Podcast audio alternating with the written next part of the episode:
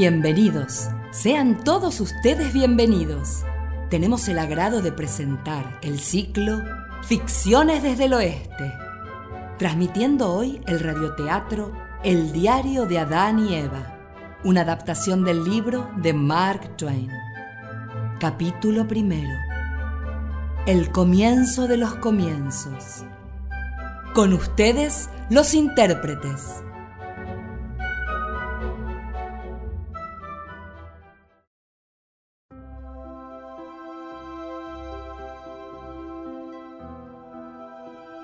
Adán y Eva aún no se han conocido, pero ya están aquí. Al principio, Dios creó el cielo y la tierra. La tierra estaba desierta, las tinieblas cubrían los abismos. Entonces Dios dijo, Que la luz sea. Y la luz fue. Y como vio que la luz era buena, separó a la luz de las tinieblas. Dios llamó a la luz día y a las tinieblas noche. La noche llegó después de la mañana. Esto fue el primer día. La luna se perdió anoche. Se deslizó y se cayó del sistema. Se me parte el corazón de solo pensarlo. Tendría que haber sido mejor ajustada. No hay entre los adornos y los decorados ninguno que pueda comparársele por su belleza y buena terminación. Ay, si pudiéramos conseguirla otra vez. Pero, ¿a dónde habrá ido a parar? Además, quien la encuentre seguramente la esconderá. Al menos eso haría yo. Hizo Dios entonces el firmamento, separando las aguas que estaban encima de las que estaban debajo y llamó Dios al firmamento cielo. Y así sucedió. Y atardeció y amaneció el día segundo. No debo distraerme. Será mejor empezar bien y no dejar que los apuntes se desordenen. El instinto me dice que algún día estos detalles serán muy importantes para los historiadores. Entonces, día después del 1. 2. Día 2. Llamó Dios al suelo seco tierra y a la masa de agua mares. Y vio Dios que todo era bueno. La tierra produjo pasto y hierbas que dan semilla y árboles frutales que dan fruto con su simiente adentro, según la especie de cada uno. Y atardeció y amaneció el tercer día. Tengo casi un día de edad. Creo que llegué ayer. Debe ser así porque si hubo un día antes de ayer, yo no estaba cuando ocurrió. Si no lo recordaría. Aunque podría ser, por supuesto, que hubiera ocurrido y yo no estuviera prestando atención. Por eso seré muy observadora de aquí en más. Y si ocurren algunos anteayeres, tomaré debida nota hizo Dios dos grandes lámparas, una grande para presidir el día y otra más chica para presidir la noche. También hizo las estrellas y las colocó en lo alto de los cielos para alumbrar la tierra. Y amaneció y atardeció el día cuarto. Me siento un experimento. Sería imposible para nadie sentirse más experimento que yo. Por lo tanto, estoy llegando al convencimiento de que eso es lo que soy. Un experimento. Y nada más que un experimento. Pero me pregunto, si soy un experimento, ¿soy todo el experimento? Pienso que no. Claro que yo soy la parte principal, pero creo que el resto tiene algo que ver. Dijo Dios, Llénense las aguas de seres vivientes y revoloteen aves sobre la tierra y bajo el firmamento. Y así lo hizo. Entonces los bendijo diciendo, Crezcan, multiplíquense. Y atardeció y amaneció el quinto día.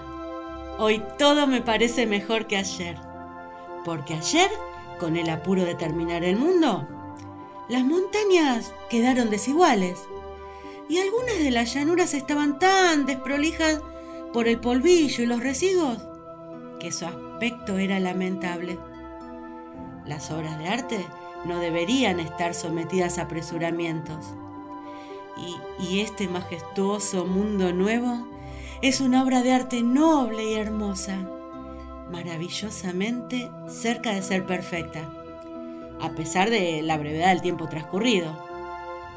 Sé que hay muchas estrellas por aquí, por allá, y faltan en otros lugares, pero esto puede remediarse con paciencia y sentido estético.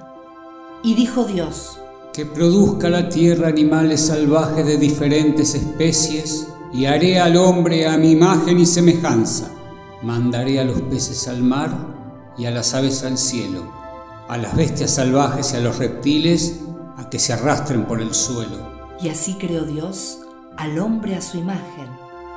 Y dijo, No es bueno que el hombre esté solo. ¿Y por qué, padre? Haré un ser semejante a él para que lo...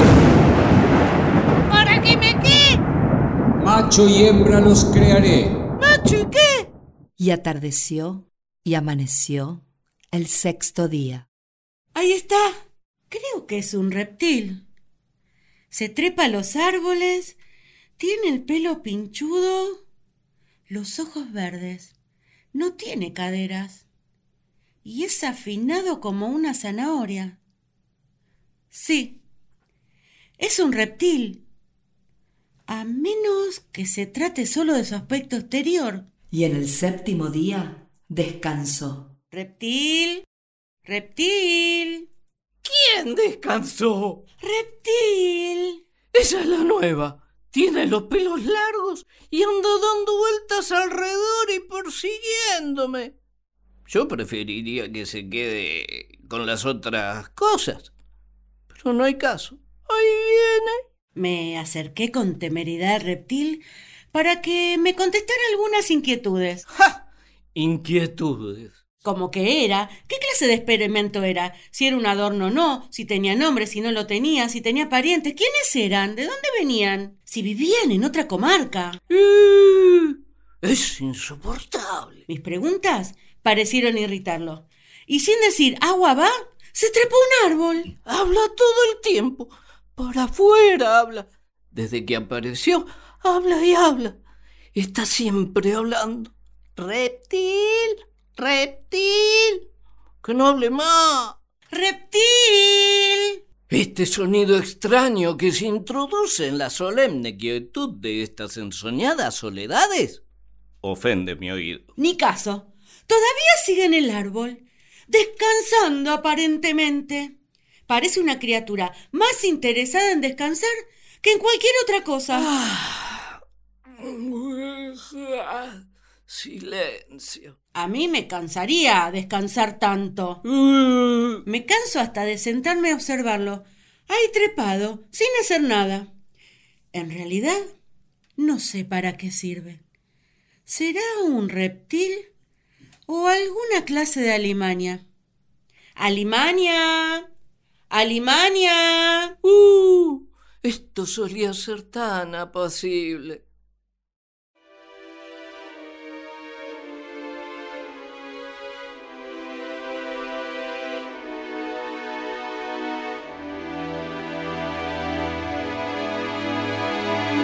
Tenemos el agrado de emitir nuestro ciclo Ficciones desde el Oeste, presentando el radioteatro El diario de Adán y Eva, una adaptación del libro de Mark Twain. Damos comienzo al capítulo segundo. Adán y Eva ya se han presentado en el paraíso. Ahora empezarán a conocerse. Con ustedes los intérpretes.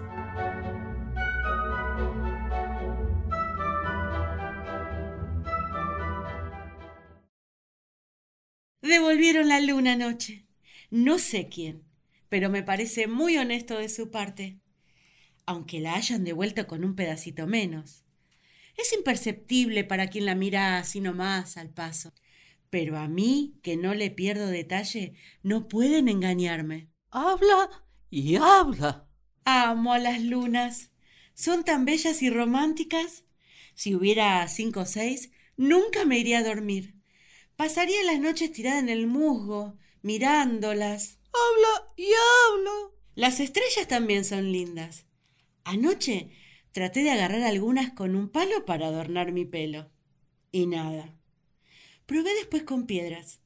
Hice algunos tiros notables en los que le erré por muy poco. Y de haber resistido un poquito más, hubiera alcanzado una por lo menos. Creo. Habla y come. Empiezo a darme cuenta que la esencia y la razón de mi naturaleza es el amor por lo hermoso, la pasión por lo bello. ¿Y cómo come? Frutas come. ¿No sería raro que se nos acabaran? Nos. ¿Nos? Dije nos. ¿De dónde saqué esa palabra? Ah, la nueva criatura la usa. Nos. Es un hombre. Creo que es un hombre. Nunca había visto antes a uno de la especie hombre. Pero se parece. Estoy segura de que es un hombre. Ahí está, mirándome y hablando sola. Es un hombre, sí. Siento más curiosidad por él que por ninguno de los otros animales. Sí, es una persona como yo. Aunque no tanto. Dice pavadas. Ahora le ha dado por contarle a, a cuánta cosa se le cruza que está hecha de una costilla sacada de mi cuerpo. Y yo no perdí ninguna costilla.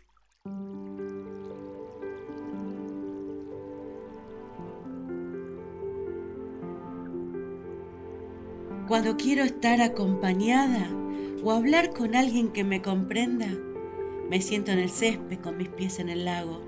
¡Lago! Y aunque ese hermoso cuerpo ahí reflejado no sea suficiente, para mí es algo.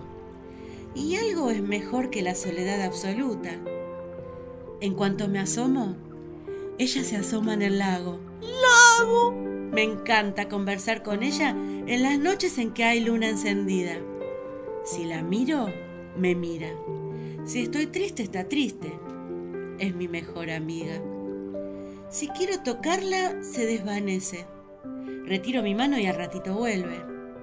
Yo solo quiero acariciarla. Pero a ella no le gusta que la toquen. Por la noche, si está oscuro, ella no viene porque es tímida. Pero a mí no me espanta la soledad. Ya estoy acostumbrada. A ella sí. Es más joven. Nació después que yo. El agua se llama agua. Pero ella la llama lago. Me encanta el lago. Voy al lago. Vengo del lago. Ayer se cayó en el lago mientras estaba contemplándose. Tuve que sacarlo. Echaba un montón de lago por la boca. ¡Hombre! ¡Hombre! Ahí anda, a los gritos. ¡Hombre! ¡Hombre! ¿Por qué no se callará? Me encanta hablar. Me parece tan, tan humano hablar. Hablo todo el día y cuando duermo también hablo. Y soy muy interesante hablando. Pero si tuviera con quién hablar, sería el doble de interesante. Nunca pararía de hablar. Nunca, nunca, nunca. ¡Dios! ¿Qué, hijo mío? El padre. Nada, nada. Bueno, hijo, bueno. Anoche lo descubrí tratando de agarrar a los pececitos veteados que juegan en el estanque. ¿Estará hecho para eso? ¿Puede ser que haya sido concebido para hacer un trabajo tan indigno? Por su aspecto parecería que sí. Pero ¿no tendrá corazón? ¿No sentirá ninguna compasión por esas criaturitas? Tuve que tirarle tierra para que los dejara en paz. Uno de los terrones le dio detrás de la oreja y me estremecí. ¡Ay! Él también. ¡Ay, ay, ay! ¡Ay, cáchame ya! Fue la primera vez que me habló. ¡Calloja! No entendí sus palabras, pero me parecieron agresivas. ¡Cayó jagaña! Después se subió al árbol a descansar. ¡Ah, Shihanaya! De sí mismo, supongo. Nublado. Nimbus. Ventoso. Padre. ¿Qué, hijo mío? Padre, creo que se nos viene la lluvia. No, no creo, hijo. Nos. Nos. Otra vez. Claro, de tanto oír esa palabra, ya le incorporé.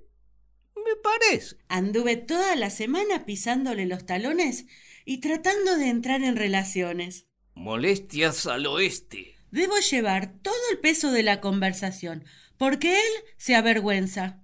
Se acercan las molestias. Trato de usar el tan sociable nosotros, porque me parece que le halaga el sentirse incluido. Molestias al este. Parece satisfecho de tenerme a su lado. Voy a mudarme. Próximas lluvias. Se fue corriendo. No es nada amable. Y además no contesta cuando le pregunto. Y no surge de su espíritu apreciación alguna sobre cualquiera de los interesantes temas que inició para desarrollar una sana comunicación. Por fin, me libré de las molestias.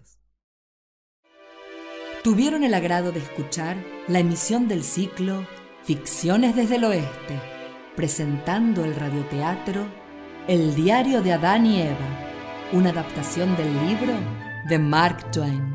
La interpretación de Eva estuvo a cargo de Daniela Palacios, la de Adán por Norberto Cauterucci, la de Dios por Sergio Sandler y la locución, quien les habla, Sabrina Giuliodori. La composición musical es de Guido Colavini, la dirección y adaptación de Nani Ardanaz. Grabamos en el estudio Renacer de Harlingham, Buenos Aires, Argentina. Los esperamos la próxima semana con un nuevo y apasionante capítulo.